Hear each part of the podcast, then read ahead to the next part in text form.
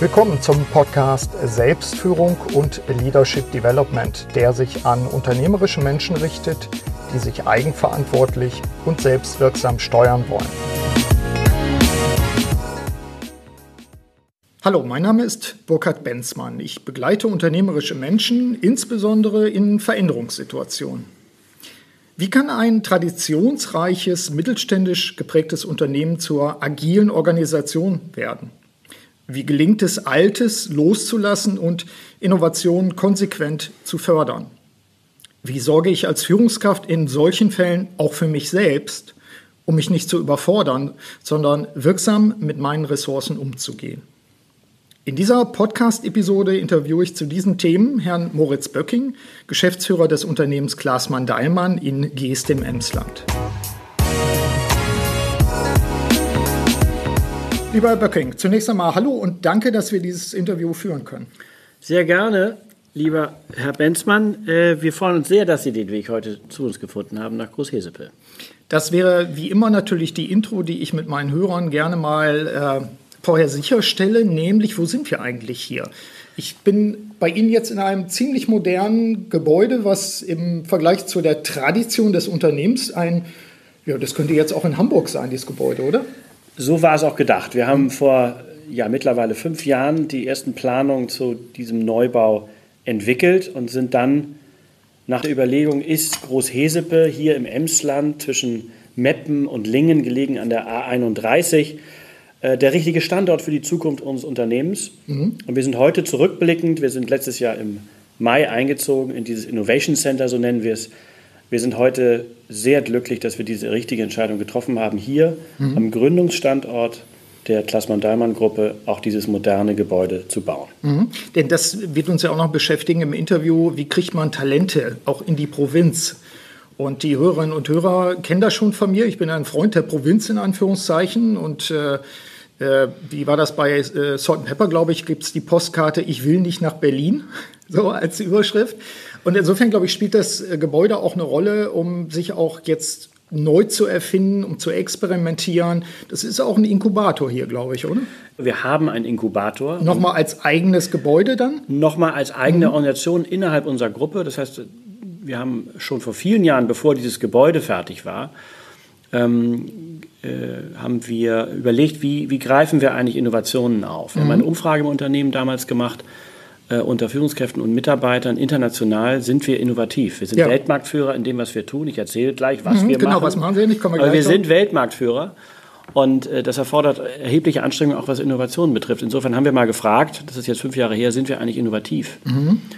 Und das Ergebnis war relativ niederschmetternd. Es war ja. nicht ganz schlecht, aber eben lange nicht da, wo es hin muss, wenn man als Innovationsführer ähm, die Nummer eins sein und bleiben möchte. Ja. Insofern haben wir in den letzten Jahren sehr, sehr viel getan, mhm. um diese Innovationskraft aus unserem Nehmen heraus, äh, die Ideen zu entwickeln und äh, sie dann eben auch zu Innovationen werden zu lassen. Und ein Schritt davon, deswegen Inkubator, ja. war eben die Formung eines Teams, eines, einer hat es mal U-Boot genannt, innerhalb unseres Unternehmens, mhm. nicht außerhalb. Mhm.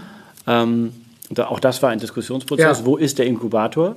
Ist er in Berlin, mhm. fernab von Großhesepe, oder ist er in der Nähe von Großhesepe? Mhm. Wir haben uns für das Zweite entschieden, ganz bewusst, weil wir glauben eben, dass die Befruchtung des Inkubators in das Kerngeschäft ganz erheblich und wichtig ist. Mhm. Und insofern arbeiten wir sehr erfolgreich mit dem Inkubator. Da arbeiten sechs wechselnd bis sieben Mitarbeiter mhm. part-time. Die haben auch äh, Aufgaben im Tagesgeschäft. Ja. Und einige, zwei mittlerweile, machen nur Inkubator, nur mhm. Ideen und äh, die sind sehr erfolgreich. Und wir haben ein erstes Produkt, was wir weltweit im Moment schon im Vertrieb ausgerollt haben. Ja. Und ich darf Ihnen sagen, dass wir letztes Jahr Wachstumsraten von 400 Prozent mit diesem Produkt hatten. Also der Inkubator funktioniert und läuft. Cool und ist äh, eine Maßnahme von vielen, um eben die Innovationskraft im Unternehmen ja. zu fördern. Jetzt haben Sie mehrfach den, den Ort genannt, Großhesepe. Wir wissen, wir haben auch Hörer aus Wien zum Beispiel. Äh, wo ist Großhesepe und äh, wer oder was ist Klaas-Mann Dahlmann? Und ich glaube, jeder, der mit Blumen zu tun hat, hat eine gewisse Chance, eigentlich schon mal auf das Ergebnis ihrer Arbeit äh, zugegriffen zu haben, im ja. Sinne des Wortes, oder? Also von Wien würde man wahrscheinlich am schnellsten mit dem Flugzeug zu uns gelangen. Mhm. Äh, man würde von Wien nach Bremen oder Düsseldorf fliegen, von wo es dann aber immer noch eine Stunde Autofahrt zu uns oder ist. Oder Münster Osnabrück vielleicht. Man könnte auch nach Münster fliegen, mhm. ganz richtig. Äh, ein ähm, unterschätzter Flughafen, mhm. den wir häufig nutzen. Und äh, wir sind am Randgebiet. Wir sind da, wo Hochmoore sind, mhm. wo eben vor vielen hunderten von Jahren Hochmoore schon in die Nutzung gelangt sind. Und wir nutzen äh, den Rohstoff Torf, mhm. den wir hier als der Gründer Georg Klaßmann 1913 das Unternehmen hier am Standort Großhesebeck gegründet hat. Wir sind im südwestlichsten Zipfel Niedersachsens, dort mhm. im, wenn Sie so wollen, Dreiländereck zwischen Nordrhein-Westfalen, äh, Niedersachsen und den Niederlanden. Mhm und äh, sind ungefähr von Münster, Sie hatten es gesagt, mhm. eine Dreiviertelstunde ja. und von Osnabrück eine Dreiviertelstunde oder eine halbe Stunde Richtung Westen. Mhm. Und wenn Sie von Norden kommen, dann steht irgendwo vor Osnabrück das Schild Amsterdam. Mhm. Das kennen auch die Hamburger. Mhm. Äh, insofern ähm, sind wir schon äh, mittendrin mhm. auf der äh, Verbindungslinie zwischen Amsterdam und Berlin mhm. und verlängert Richtung Moskau, also eine große Handelslinie. Und wir sind eben der verlängerte Logistikarm der großen Region Amsterdam, Antwerpen, Rotterdam, den großen Containerhäfen, die dann eben ins Hinterland Richtung Osten mit dem Lkw transportiert werden. Mhm. Insofern haben wir ganz viel Logistik mhm. und auch eine sehr gute Autobahnanbindung. Okay, ich sagte eben, man hat, man hat das in den Händen. Also was ist das, womit Sie sich beschäftigen bisher? Und vor allen Dingen, worin besteht gegebenenfalls jetzt auch dieser innovative Sprung oder die Ergänzung? Ist es ein Bruch? Klären Sie unsere Hörerinnen und Hörer auf. Wer ist denn Klaas-Mann Dahlmann? Genau. Herr Winsmann. Und wofür und, äh, steht? Äh, als wir uns kennengelernt ja. haben vor einigen Jahren, war das ja auch Ihre erste Frage. Genau. Und äh, wir sind ähm, ein über 100 Jahre altes Familienunternehmen. Mhm. Wir sind die führende Unternehmensgruppe der internationalen Substratindustrie. Mhm. Äh, wir verfügen über eigene Produktionsgesellschaften, ein eigenes Vertriebsnetz. Mhm. Und wir versorgen unsere Kunden mit Kultursubstraten, in Gewächshäusern werden mit unseren Kultursubstraten Gemüse, Obst, Speisepilze, Zierpflanzen, Bäume und Sträucher hergestellt. Mhm. Und wir sichern damit eben den Erfolg im Produktionsgartenbau und das international. Wir liefern in 80, über 80 Länder unsere Produkte ähm, auch, ja. auch, in meinen Blumenkasten letztlich, wenn ich den auf dem Balkon habe, habe ich da auch eine Chance, dass da Dinge drin sind? Sie haben die Chance, das Produkt zu bekommen, wobei wir uns im Wesentlichen als B2B-Anbieter mhm. verstehen. Das heißt, ah, wir produzieren okay. ein Profiprodukt für den mhm. professionellen Gartenbau. Ah, okay. ähm, unser Produkt ist verwandt, was die Rohstoffe betrifft, mit, der, mit dem Produkt Blumenerde, also mit dem mhm. Hobbyprodukt nennen wir es. Profi mhm. und Hobby unterscheidet man bei uns in der Branche. Auch das produzieren wir aber in sehr geringen Mengen und über 90 Prozent unseres Umsatzes kommen aus der Profi-Kultursubstratlinie. Okay.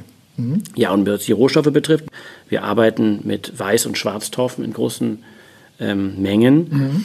äh, mittlerweile auch mit sehr vielen nachwachsenden Rohstoffen. Wir mhm. verfolgen seit vielen Jahren eine Strategie, äh, den Torf sukzessive zu substituieren durch nachwachsende Rohstoffe.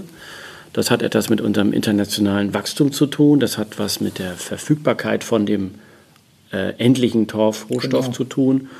Und äh, das hat auch mit Qualitätsanforderungen unserer Kunden etwas zu tun. Das heißt, wir beschäftigen uns hier am Standort, wenn wir mal aus dem Fenster gucken. Mhm. Der Hörer kann das jetzt nicht sehen, aber mhm. wir haben ein großes Fenster und in, aus unserem Konferenzraum schauen wir auf einen großen hellen Haufen. Das sind Hackschnitzel, die wir selber mhm. gehackt haben aus Rundholz hier aus der Region.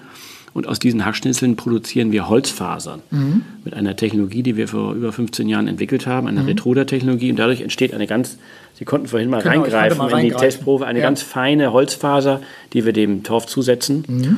Und mit ganz vielen anderen Zuschlagstoffen eben dadurch auch Substrate, mhm. nachhaltige Substrate herstellen. Und mhm. vielleicht ein Satz noch, wenn wir schon aus dem Fenster gucken, ja. dahinter sind braune große Haufen. Mhm. Das ist kein Torf, sondern das ist Grüngutkompost. Auch das machen wir seit über 20 Jahren mhm. kompostieren wir Grüngut aus der Region. Das ist mhm. ein sehr aufwendiger Rotteprozess wo die Produkte entsalzen werden und ja. auf eine Güte gebracht werden, dass wir die dem Torf zumischen können. Mhm. Das heißt, man hätte auch gar nicht einfach weitermachen können, auf der Basis von Torf jetzt Substrate weiter anzubieten im Profibereich, sondern äh, wegen der Endlichkeit oder aus, aus den genannten anderen äh, Punkten wie Qualitätsfragen und so weiter, mussten sie, mussten sie sich erneuern. Wir haben hier im Umfeld, auch das konnten die Hörer bisher nicht sehen, aber ich empfehle natürlich, wir packen es in die Show Notes auch rein, den Link auf ihre Internetadresse, die auch sehr informativ ist. Wir haben auch gesehen, hier sind Moose, hier wird experimentiert, auch mit verschiedenen anderen natürlichen oder auch hergestellten was gab es da, Specnum Farming oder ähnliche Absolut. Dinge habe ich mal irgendwann aufgeschnappt, so in der ja. Art. Also Sie sind auch in der Kante, sich natürlich jetzt komplett neu aufzustellen, das schon seit einer Weile. Wir haben schon vor einiger Zeit, ungefähr zehn Jahre ist es her, uns die Frage gestellt, welche Kernkompetenzen haben wir in Unternehmen? Mhm. Welche Kernkompetenzen haben wir eigentlich über die 100 Jahre, die uns im Rahmen der Veränderungen in den 100 Jahren die das Unternehmen erfahren hat, eigentlich immer wieder nach vorne gebracht. Mhm. Und welche Marktveränderungen sind da draußen, die wir mit diesen Kernkompetenzen eigentlich heben können, mhm. wo wir eine Rolle spielen können, außerhalb dessen, was wir heute schon erfolgreich tun. Und eine der Kernkompetenzen ist sicherlich die Kompetenz in der Fläche. Wir ja. verfügen über ein, ein Flächenportfolio von über 25.000 Hektar in verschiedensten Ländern. Mhm. Ähm, und wir haben auf diesen Flächen eben neben dem Rohstoffabbau natürlich auch viel Landwirtschaft, viel Forstwirtschaft und viel Naturschutz im Rahmen der Wiedervernässung. Mhm und anderen Renaturierungsmaßnahmen, die wir erfolgreich durchführen. Insofern haben wir eine hohe Kompetenz in der Fläche. Und ja. insofern war es naheliegend für uns, sich mit dem Thema erneuerbare Energien mhm. ähm, auseinanderzusetzen. Wir haben also ähm, geschaut, was können wir mit diesen Flächen auch machen. Und nach äh, umfangreichen Prüfungen haben wir gesagt, wir müssen eigentlich gleich in die zweite Generation der erneuerbaren Energien mhm. eingehen. Ähm, und das ist im Bereich Biomasse. Wir brauchen ja sehr viel Biomasse. Ja. Also mhm. Holz ist für ein großes Thema. Also ja. kann man Holz anbauen. Wir haben uns mit Forsten beschäftigt. Haben festgestellt, dass Forster eine relativ niedrige Rendite haben, mhm. wenn man sie nicht vererbt bekommt. Ja. Und haben uns insofern angeschaut, wie kann man das eigentlich, diesen Holzwachstumsprozess beschleunigen. Und mhm. da gibt es sehr interessante Nutzungsformen, die kurz Umtriebsholz mhm. heißen, genannt werden. Das sind Hybride, Pappeln- oder Weidenhybride. Und wir haben mittlerweile, das ist mhm. jetzt zehn Jahre her, wie gesagt, haben in den zehn Jahren uns dafür entschieden, dass wir das Geschäftsfeld aufbauen und haben mittlerweile die größte in Europa in ja. unserem Portfolio, 4000 Hektar in Litauen. Mhm wo wir äh, nach einer Lernkurve mhm. ähm, heute sehr erfolgreich und sehr stabil Holz anbauen und jedes Jahr Hackschnitzel ernten mit mhm. einer Häckselkette, mhm. ähm, ähnlich wie aus dem Mais im Anbau und der Ernte und äh, diesen Brenn, dieses Hackschnitzelgut dann ja. eben als Brennstoff verwenden. Heißt aber dann eben der, auch der Versuch, klimafreundlich oder zumindest klimafreundlicher Energieversorgung auch sicherzustellen. Ja, wir glauben an die Energiewende. Wir glauben daran, dass es äh, sinnvoll ist, ähm, aus fossilen Energien äh, langfristig auszusteigen mhm. und in nachwachsende, nachhaltige Energien einzusteigen und, mhm. und schauen eben, was wir dafür tun können. Mhm. Äh, es gibt andere Nutzungsformen. Es wird in der Region hier sehr viel über intensive Bewirtschaftung von Agrarflächen ja. diskutiert. Der hohe Salzeintrag, mhm. hohe Nährstoffeinträge, Verunreinigung des Grundwassers sind alles Themen, die diskutiert werden. Uns persönlich betrifft es als Unternehmen äh, mit der Renaturierungsaufgabe. Mhm. Sie wissen, wir haben mal darüber gesprochen, dass wir natürlich nach dem Torfabbau auch immer eine Renaturierungsaufgabe ja. haben, die wir sehr ernst nehmen, wo wir eine hohe Kompetenz auch entwickelt mhm. haben, gemeinsam mit den staatlichen Behörden. Wir aber glauben, dass nach den Moorschutzgesetzen aus den 80er Jahren in Deutschland mhm.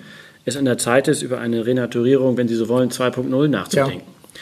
Dazu braucht es den berühmten runden Tisch, mhm. den Naturschutz, den Klimaschutz, die Landwirtschaft und auch uns mhm. kleine auch Rohstoffproduzenten und Experten ja. natürlich, mhm. was wir jetzt seit Jahren fördern und kreieren. Und wir haben eine Nutzungsform, das Spagnum Farming, mhm. Sie hatten es gerade genannt, Mooskulturen, die wir, die wir anbauen und die wir erfolgreich bei uns im Emsland hier auf 10 Hektar Testfläche mittlerweile anbauen, mhm.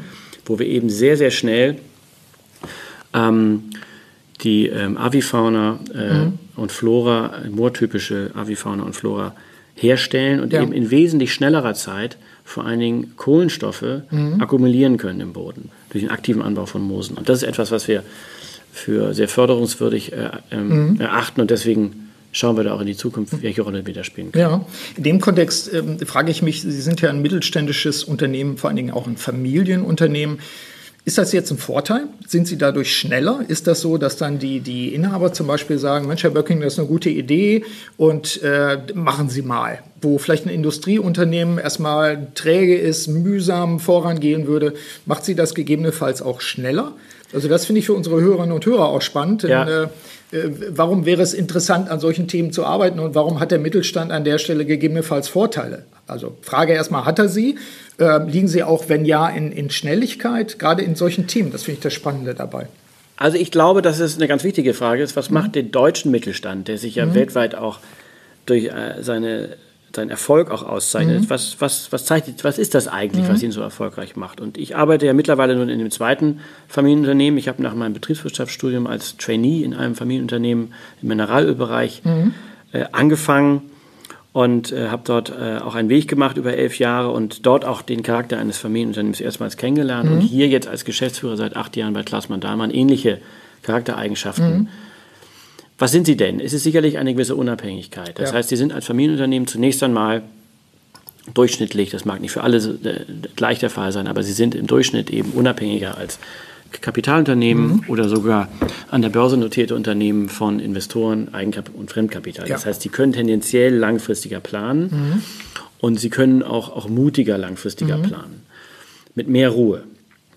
Ähm, Zweitens haben Sie, ähm, unser Unternehmen ist in der dritten Generation mittlerweile natürlich über diesen Zeitraum sehr lange gewachsene Kundenbeziehungen. Mhm. Und wenn Sie das Glück haben äh, und die richtigen Entscheidungen getroffen haben an den entscheidenden Stellen in Ihrem Unternehmen, ähm, schadet immer nicht, immer mal in die Chronik reinzugucken, ja. was waren denn die entscheidenden Stellen Es ja. sind gar nicht viele in 100 Jahren. Mhm. Wenn Sie also das Glück haben, die richtigen Entscheidungen getroffen haben, dann wachsen Ihre Kunden und Sie wachsen mit den Kunden. Mhm. So war es auch bei Klaas Dallmann in den ja. letzten Jahrzehnten. Das haben wir gut gemacht und haben unsere Kunden auch aus dem sehr starken europäischen Absatzsegment, wo wir heute noch zwei Drittel unserer Umsätze machen und jedes Jahr immer mehr auch äh, dort absetzen, mhm.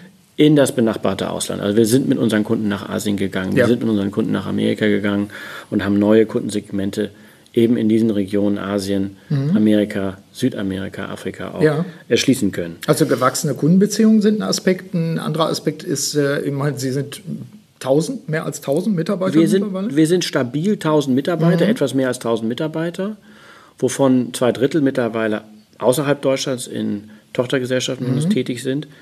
Ähm, aber ich glaube, ein Familienunternehmen zeichnet auch immer aus, Sie hatten es gerade angesprochen, Herr Benzmann, flache Hierarchien, mhm. schnelle Entscheidungswege, genau, ja. Chancen zu nutzen. Mhm.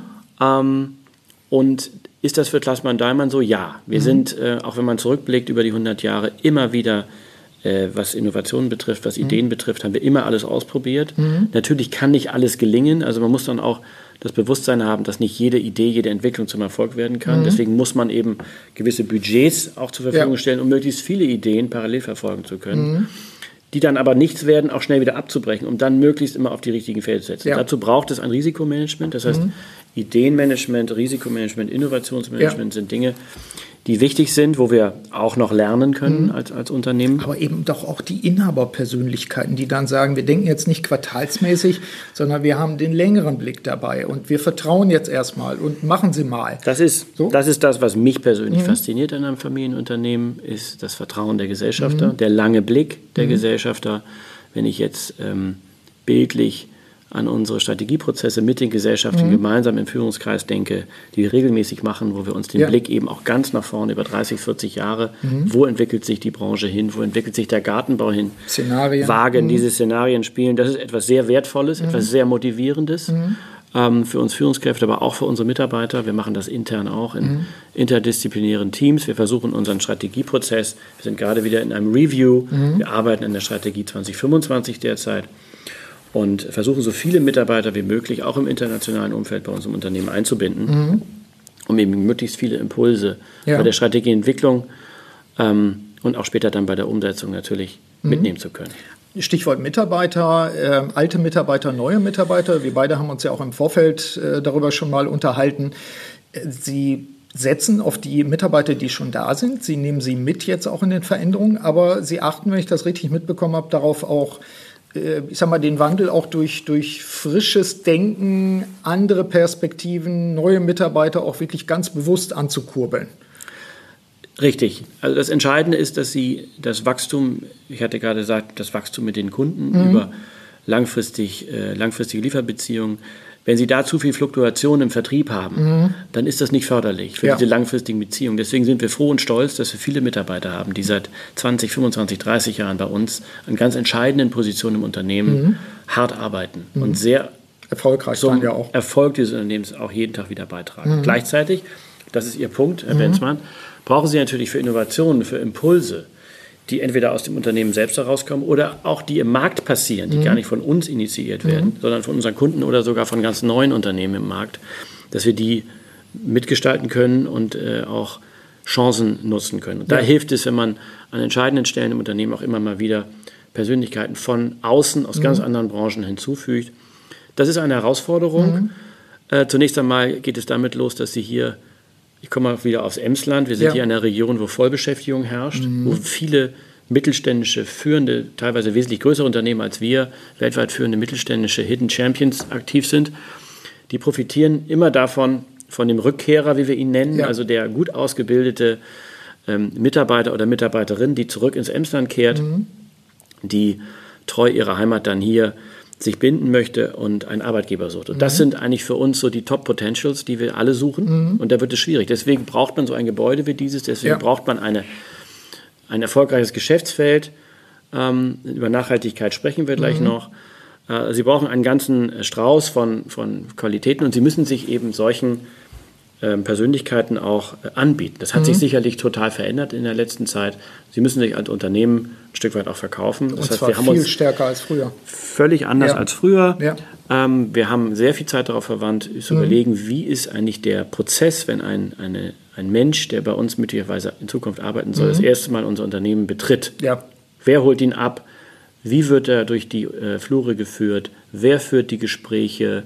Was zeigen wir ihm? Wie begeistern wir ihn für unser Unternehmen?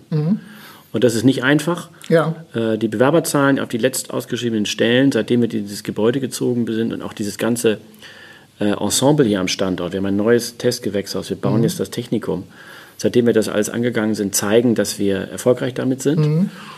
Und äh, auf dem Weg wollen wir weitermachen. Ja. Stichwort Digitalisierung. Ähm, Sie setzen natürlich auch darauf, dass Sie, äh, ich sag mal, sowohl neue Geschäftsmodelle nutzen, dass Sie Simulationen machen, dass Sie Überwachung von Wachstum an anderen Stellen zum Beispiel äh, mit solchen Modellen arbeiten. Ich hatte das mit einem Ohr aufgeschnappt.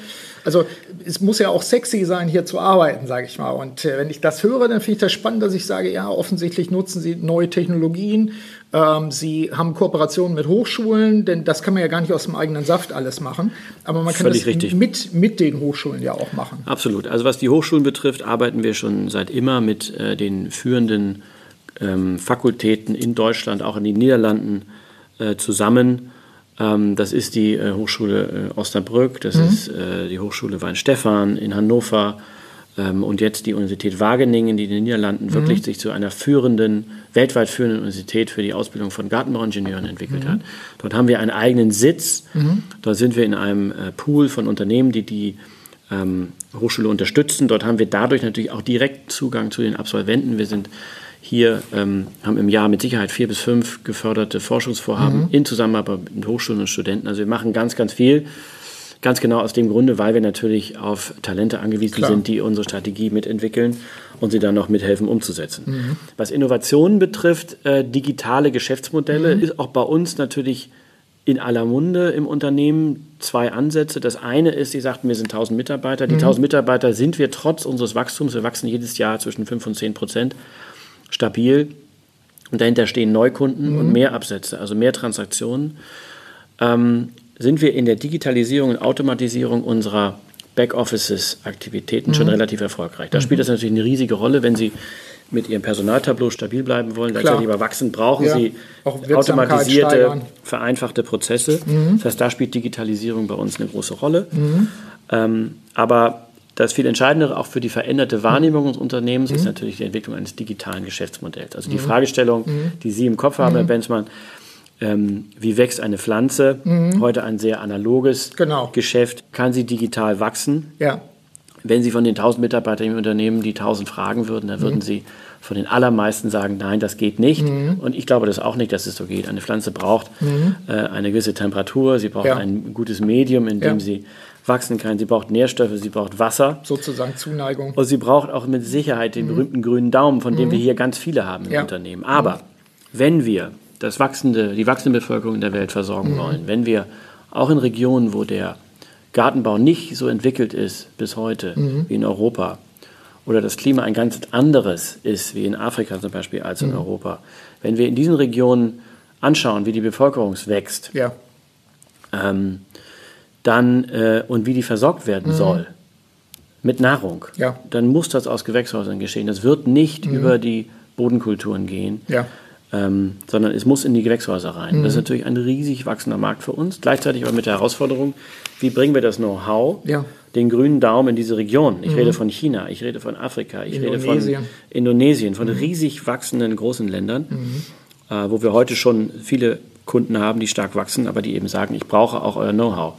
Wir haben einen äh, Bereich, den nennen wir Advisory Services, also Beratungsleistungen. Ja. Das sind hochqualifizierte Gartenbauingenieure, die international unsere Kunden betreuen. Und zwar nicht nur in der Anwendung unseres Kultursubstrats, sondern auch in allen anderen Belangen, die im Gewächshaus eine Relevanz haben. Verfahren und so weiter. Nun finden Sie diese Gartenbauingenieure aber nicht mehr überall. Mhm. Das heißt, wir stehen vor der Herausforderung, wie können wir dieses Wissen vervielfachen? Mhm. Wie können wir vielleicht die zur Verfügungstellung dieses Wissens auch automatisieren? Mhm. Und wie können wir es digitalisieren? Also ja. wie können wir die Nutzungsform, die berühmte App auf dem Handy mhm. des Gewächshausbetreibers, die sich meldet, wenn die Nährstoffversorgung genau. im Pflanzentopf nicht ausreichend ist mhm. oder zu viel Wasser gerade der Pflanze zugegeben wird. Mhm. Diese Dinge, die gibt es schon, die werden von uns entwickelt mhm. und wir glauben eben, dass wir als Partner unserer Kunden, der unser Kunde uns auch eine hohe Lösungskompetenz immer wieder zurechnet, mhm dass wir der Richtige sind, das auch für uns zu entwickeln. Mhm. Finde ich auch sehr einleuchtend dabei, im Prinzip die alten Kompetenzen äh, beizubehalten, zu pflegen, mhm. auch so traditionsmäßig zu pflegen. Auf der anderen Seite aber auch dann zu sagen, ja, wie schalte ich mich zum Beispiel auf in ein Geschäfts-, äh, in ein, in ein Gewächshaus, Geschäftshaus ist gut, in ein Gewächshaus in Südostasien, ähm, um genau dort, nämlich aus der Ferne, vielleicht ein Monitoring zu machen, wie ist welcher Versorgungsgrad und so weiter. Das, ja. das sind ja auch, denke ich, dann solche Modelle. Oder eben den Leuten vor Ort die Möglichkeit zu geben, die Prozesse zu automatisieren und ebenfalls mit der App zu steuern. So habe ich es verstanden. Genau, richtig. Mhm. Geschäftsmodelle heute leben davon, dass sie 24-7 funktionieren. Mhm. Ähm, und äh, das kann durch solche Monitoring-Systeme, also man muss sich vorstellen, man hat dann Sensorik, ja. äh, die ist mittlerweile verfügbar, die in den Töpfen, in den Pflanztöpfen, in die eben 24-7 meldet, wie ist diese Pflanze, wie ist dieser Keimling jetzt mit Nährstoffen, mit Wasser ja. und in welche eben versorgt und welche mhm. Temperatur herrscht im Gewächshaus. Und darauf kann man eben ein Warnmeldesystem aufbauen, was dann entsprechend ähm, Warnhinweise mhm. gibt, welche Handlungen dann aus diesen Warnungen empfehlen. Das mhm. ist wiederum ein Know-how, was uns, glaube ich, auch als Unternehmen sehr stark auszeichnet. Und äh, das erfordert dann immer noch den wirklich geschulten Gartenbauingenieur mhm. mit einer auch entsprechenden langfristigen Erfahrung. Mhm. Das heißt, es wird immer eine Kombination sein aus der persönlichen Beratung und Betreuung ja. eines Kunden und äh, vielleicht eben der Hilfe durch digitale mhm. ähm, Tools, ja diese Beratungsleistung in noch größerem Maße unseren Kunden zur Verfügung mhm. zu stellen. Finde ich äh, hochspannend, weil das äh, schließt nochmal den Kreis auch zu dem Gebäude. Das Gebäude symbolisiert ja eben auch genau diese neue Zeit. Dass man sagt, damit ist ja auch der Sprung äh, passiert. Es ist eben so, sie stehen noch mit den Füßen auf dem Moor sozusagen auf der anderen Seite, aber sie sind digital auch mit dem Kopf in den Wolken was mich zu der Frage bringt, was sind eigentlich die größten Herausforderungen in diesem Wandel, in dieser Verwandlung? Sind es äh, Herausforderungen auf der technischen Ebene? Sind es Dinge mit den Menschen, die an die Hand zu nehmen?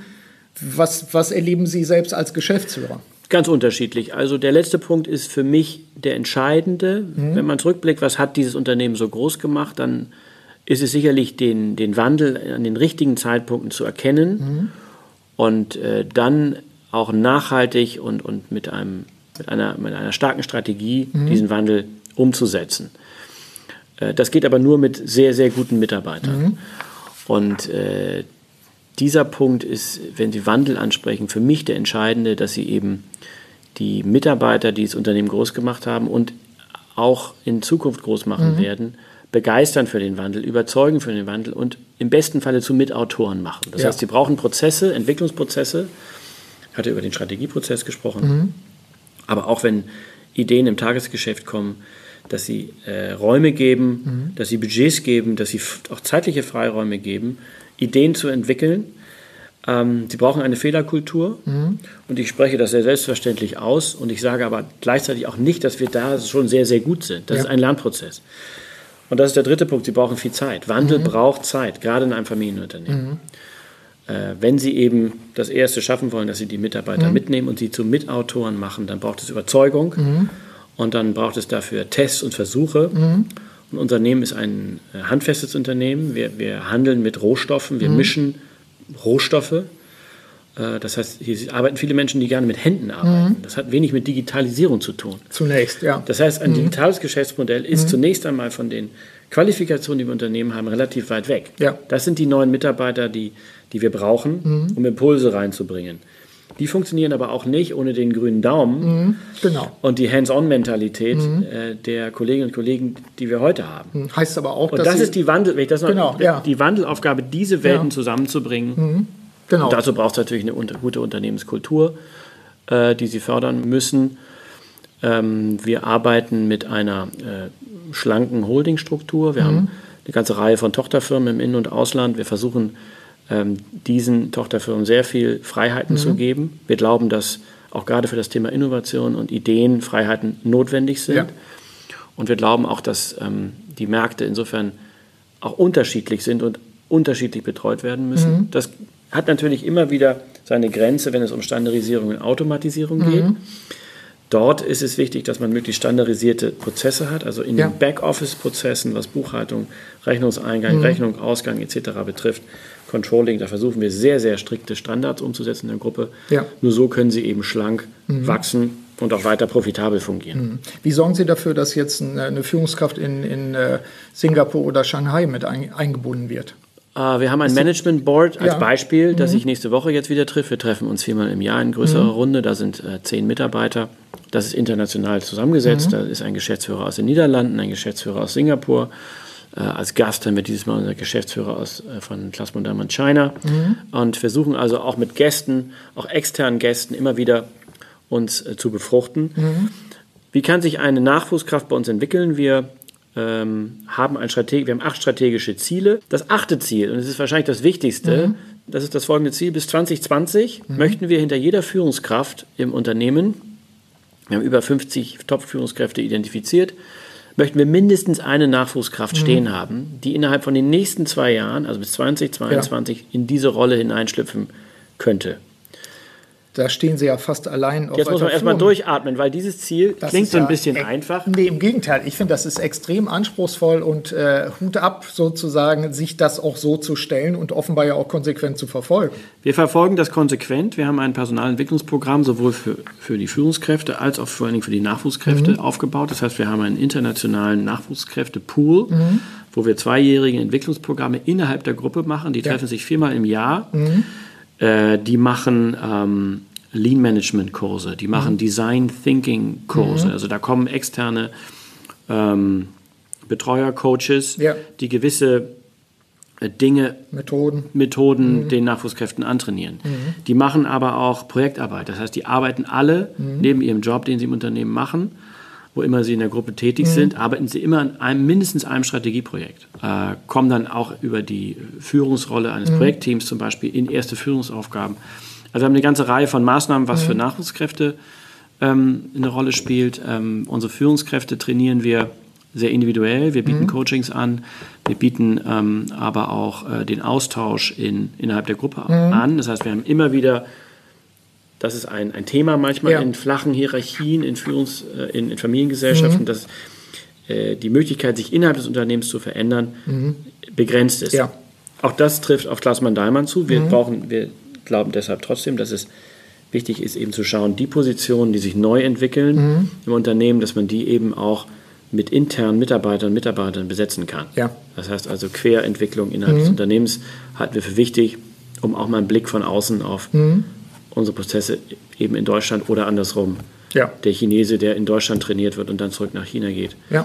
Wir arbeiten jetzt seit vier Jahren mit Trainee-Programmen. Mhm. Wir haben gerade wieder mit der Universität Wageningen zwei Trainees ausgewählt. Der eine kommt aus Indonesien, mhm. ein Gartenbauingenieur, der bei uns äh, die Digitalisierungsvorhaben vorantreiben wird. Mhm. Und der zweite Trainee kommt aus Ecuador. Ja. Und beide haben ähm, ihr Studium in den Niederlanden gemacht. Mhm und sind total begeistert von unserem Unternehmen. Cool. Und wir haben sie wirklich nach dem ersten Interview beide ziemlich vom Fleck weg angeheuert, mhm. weil wir eben solche Begeisterung brauchen. Ja. Und äh, insofern ist es also ein Potpourri von verschiedensten Dingen, mhm. wo wir für unterschiedliche Mitarbeitergruppen unterschiedliche Förderungen ja vorsehen. Das nenne ich ja immer die Atomisierung der Personalentwicklung, dass wir zwar sagen, wir haben zwar Programme, aber auf der anderen Seite müssen wir, Sie haben es gesagt, Stichwort Coaching oder ähnliche Dinge, wir müssen natürlich die Führungskräfte zum Teil sehr individuell auch entwickeln. Das macht es äh, mühsamer, anstrengender auf der einen Seite, aber ich sehe auch keine Alternative. Nein, ich glaube, es braucht ähm, Freiheitsgrade, genau mhm. wie Sie es gerade angesprochen haben, dass Führungskräfte motiviert werden sollten, mhm. sich persönlich Stichwort ständiges Lernen, ja. weiterzuentwickeln, ja. auch in der Führungsaufgabe. Mhm. Gleichzeitig brauchen sie aber auch einen Rahmen und den haben wir mhm. geschaffen durch ein Kompetenzmodell. Ja. Wir haben uns überlegt, wo will denn das Unternehmen eigentlich in den nächsten Jahren hin und welche mhm. Kompetenzen brauchen wir mhm. im Unternehmen, um diese Ziele zu erreichen. Um dann in einem Soll-Ist-Abgleich herauszufinden, wo müssen die Leute sich entwickeln. Völlig richtig. Wir haben mhm. den Soll-Ist-Abgleich gemacht und wir mhm. haben festgestellt, dass viele Führungskräfte, und das ist gar nicht negativ, sondern das ist absolut unserem Erfolg auch geschuldet, hohe Kompetenzen ausgebildet haben, die den Erfolg heute sichern, mhm. aber möglicherweise noch nicht die Kompetenzen haben, die den Erfolg morgen uns sichern. Ja. Heißt Und das also sind auch, diese Stichworte ja. Digitalisierung, das ist dieses Stichwort Change Management. Ja, Umgang mit Unsicherheit. Umgang mit Unsicherheit. Mhm. Also schnell auch getroffene Entscheidungen zu hinterfragen und mhm. vielleicht doch was ganz anderes zu machen. Mhm. Das sind sicherlich Qualifikationen, die wir in zunehmendem Maße brauchen. Und äh, wo wir auch feststellen, dass sich nicht jeder Mitarbeiter und jede Mitarbeiterin gleichermaßen eignet. Ja. Und dann brauchen sie eben ganz gezielt Impulse von außen, wo sie, und da wird es dann rund eben ja, durch ein, ein attraktives Unternehmen mhm. in der Lage sein sollten, auch aus ganz anderen Branchen mhm. Topkräfte zu gewinnen. Ja. Auch das ist ja, das macht sie dann anziehend einfach auch, denn das wird sich mit Sicherheit auch in den Szenen rumsprechen dabei. Mhm. Ähm, kommen wir zu dem Punkt, ähm, wenn wir den, den Wandel, wir haben ja öfter den Wandel, die Innovation, die Veränderung auch angesprochen dabei, wenn man den Wandel meistern will, wenn, wenn äh, man schauen will, was, was sind jetzt eigentlich die wichtigsten Punkte, was wären Ihre wichtigsten Punkte aus dem bisherigen Veränderungsprozess, aus dem Wandel? Also was sind die Dinge, die Sie gelernt haben, beispielsweise Neudeutsch Lessons Learned? Ähm, was ist das Wichtigste aus Ihrer Sicht? Gerade auch für die Hörerinnen und Hörer, die sagen, können wir davon vielleicht irgendwas auch transportieren? Als Weltmarktführer neigen wir, aber auch andere Unternehmen mhm. mit Sicherheit dazu, dass sie sich ähm, möglicherweise ausruhen auf dem Erfolg. Mhm. Dass sie ähm, glauben, dass sie Produkte am besten selber weiterentwickeln können. Mhm. Dass sie ähm, ausblenden, was äh, möglicherweise in ihrem eigenen Absatzmarkt sich an den Rändern entwickelt. Ja dass sie nicht sehen, was andere Unternehmen in ihrem Markt an Chancen sehen. Mhm. Stichwort Amazon. Ja.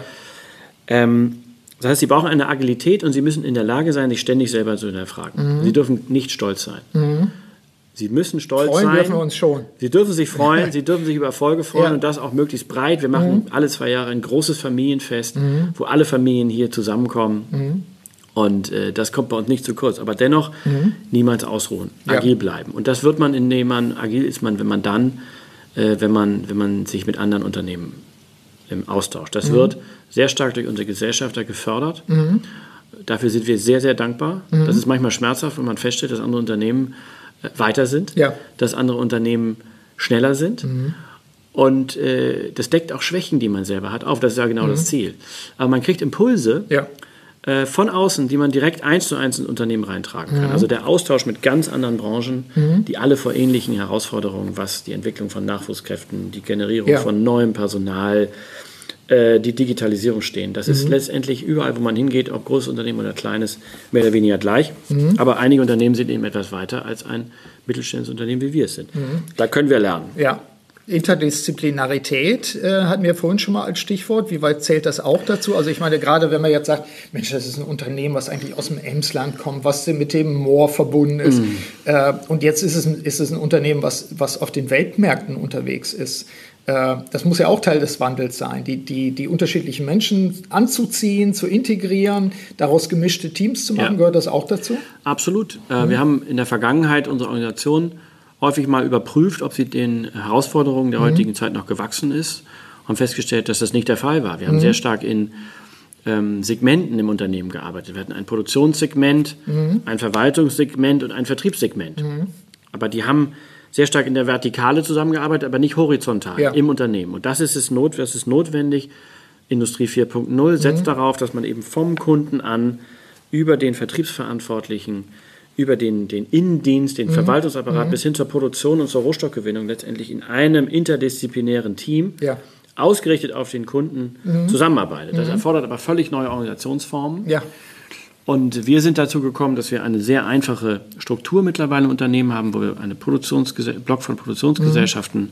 eine schlanke Verwaltung, eine Servicegesellschaft und eine Gruppe von Vertriebsgesellschaften haben. Und mhm. darüber hinaus aber immer wieder in interdisziplinären Teams an strategischen ja. Herausforderungen und auch an Tage, am Tagesgeschäft, an Qualitätsverbesserungen ja. oder Prozessverbesserungen arbeiten. Mhm. Das ja. geht bei Sprachkenntnissen los, das geht bei äh, Kenntnissen, wie unterschiedliche Kulturen Klar. auch zusammenzubringen sind wie im Team. Die Menschen, ja. Äh, das ist meistens Projektarbeit. Das heißt, mhm. Projektarbeit erfordert auch ein anderes Führungsverständnis als die Führung Arbeit in der Linie. Ja. Man kommt für einen Zeitraum zusammen, mhm. der hat einen Anfang und ein Ende und muss mhm. auch ein Ergebnis haben. Ja ähm, Führung über Grenzen hinweg. Mhm. Ähm, wir können uns natürlich durch ähm, das mhm. Geld auch so ausgeben, dass wir äh, versuchen weltweit die besten Gartenbauingenieure zu uns ins Emsons zu holen. Das wird uns zum Teil gelingen, aber mit Sicherheit nicht in jedem Maße. Deswegen glauben wir ganz stark auf die Entwicklung von unseren eigenen Nachwuchskräften und investieren eben sehr stark in, dieses, in diesen Bereich. Ja. Da kommen wir zum nächsten Punkt, Lessons Learned, Kommunikation. Ähm, Sie brauchen in so einem, einer agilen Unternehmensorganisation ein hohes Maß an Kommunikation. Und die Kommunikation ist nicht die fünfstündige Betriebsversammlung, die Sie einmal im Jahr machen, die wir auch machen, Ja. die auch ihren Sinn und ihre Relevanz hat und die wir auch fortführen. Aber es ist natürlich das nicht nur, sondern Sie brauchen eigentlich eine ständige Kommunikation von Unternehmenserfolgen, von Unternehmensherausforderungen, und zwar Ja. unterjährig. Wir haben uns deshalb entschieden, vor einigen Jahren ein Intranet aufzubauen, was wir mittlerweile ganzheitlich im Unternehmen nutzen, mit täglichen News. Mit Leuten, die es auch pflegen. Wir haben eine Mitarbeiterin, die täglich ausschließlich dafür da ist, täglich News von Vertriebsgesellschaften, von Produktionsgesellschaften, von unseren Kunden Ja. in dieses Intranet reinzustellen. Wir haben eine Feedback-Funktion, das ist also Interesse, Mitarbeit bei Neuprojekten, die dort kommuniziert werden, äh, aus dem Reihen der Belegschaft dann aufgenommen werden, wieder zurückkommuniziert werden. Also wir haben ein hohes da an Ja. Rückkopplungseffekten auch über diese Intranetseite. Die dient nicht nur, nicht nur der Information. Wir haben einen Blog, der auch über unsere Internetseite abzurufen ist, wo wir eben auch mit externen Stakeholdern, äh, die Interesse an unseren Projekten und Ja. unserem Unternehmen haben, in Kontakt treten, wo wir eben Entwicklungsideen hineinstellen. Und wir haben eine, äh, ein Ideengenerierungsformat. Wir haben ein sehr erfolgreiches betriebliches Vorschlagswesen in Deutschland. Das wird ein andere Hörer äh, auch kennen Ja. aus seinem Unternehmen. Das erfolgt sehr, sehr gut. Das, das ist sehr gut. Äh, wo wir Preise haben und wo wir auch ähm, ja, Geldpreise vergeben für, für, für gute Ideen. Wir haben aber festgestellt, dass das nicht international ist. Und dass aus diesem Kreis auch nicht wirklich strategische Ideen kommen, äh, weil das nie die Aufgabe war. Das heißt, wir überarbeiten gerade dieses super gute betriebliche Vorschlagswesen, Ja. rollen es gruppenweit aus, sodass auch unsere Kollegen in Litauen, in Lettland, in Singapur, in China und in Florida Ja. es nutzen können. Und wir wollen es fokussieren auf die wirklichen strategischen Fragestellungen, die uns äh, im Führungskreis und eben hoffentlich auch in der gesamten Belegschaft Ja. in Zukunft sehr stark Ja. dort beschäftigen. Mit Blick auf die Uhr, ist Bitte. das jetzt ein Punkt, wo ich mir sage, Mensch, äh, wir müssten eigentlich mal ein paar andere Aspekte auch in der zweiten Folge beleuchten, so in, einem, in einer Art Follow-up.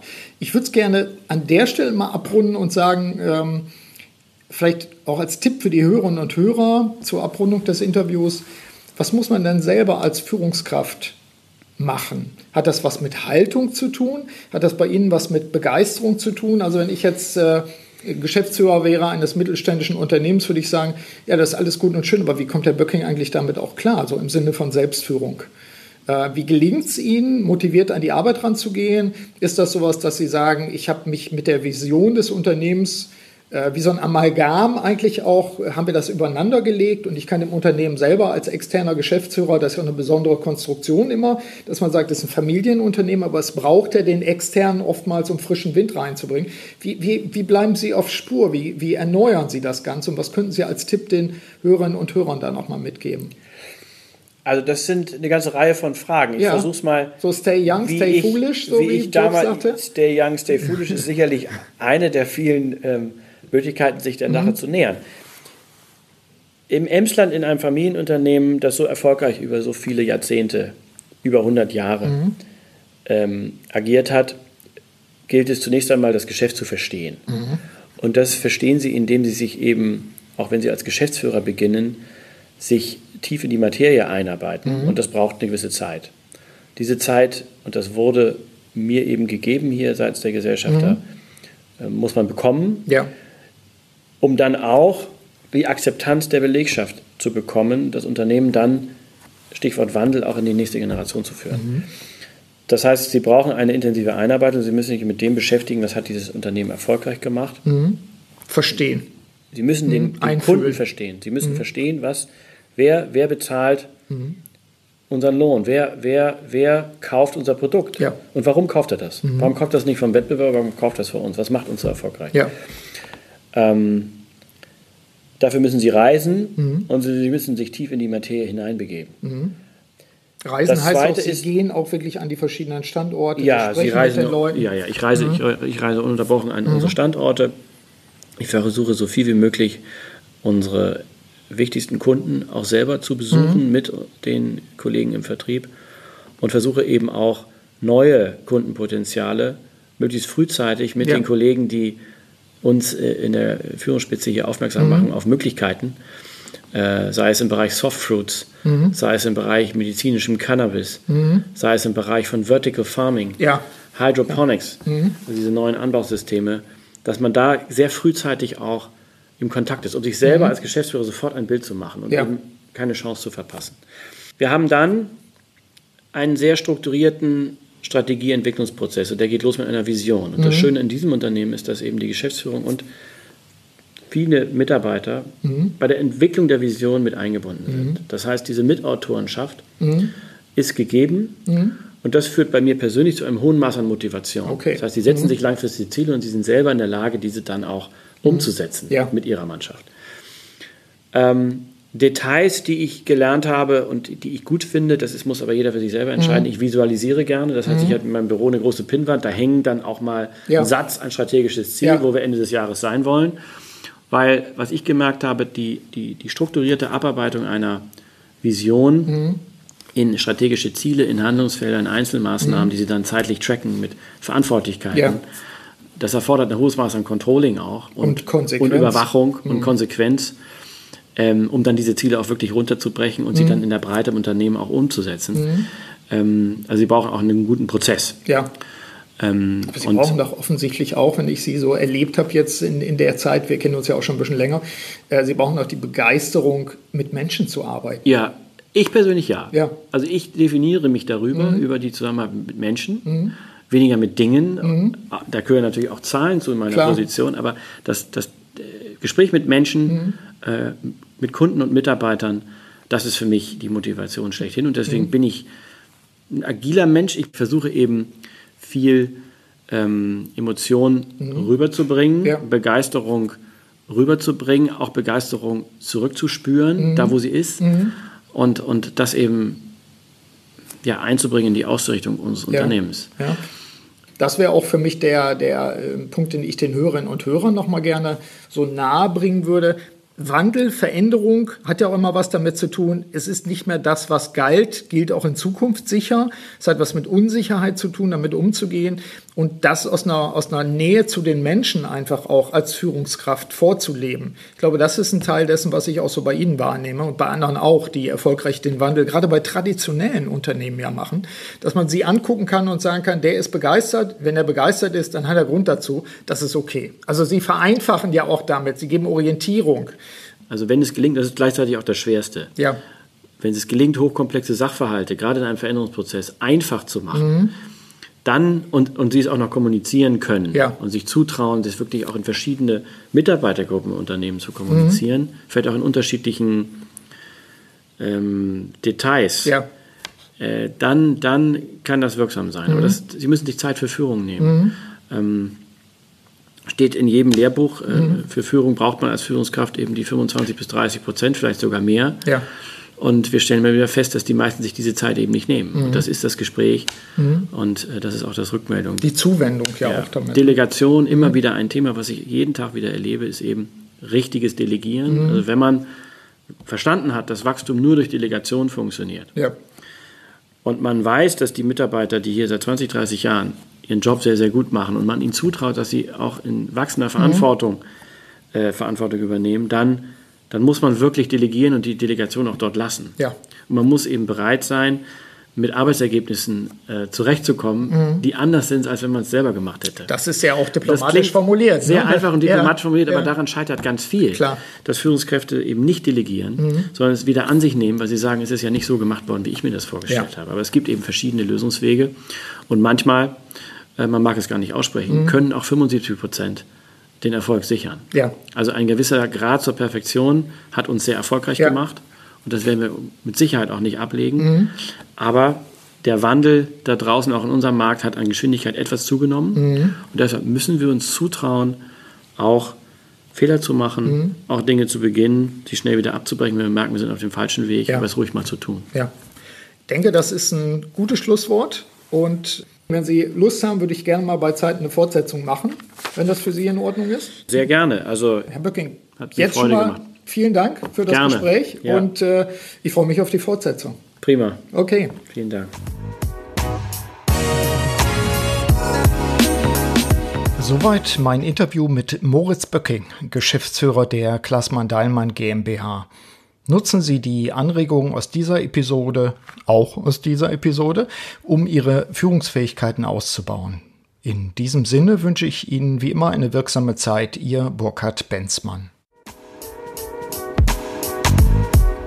Vielen Dank, dass Sie auch bei dieser Episode des Podcasts Selbstführung und Leadership Development dabei waren. Auf bald!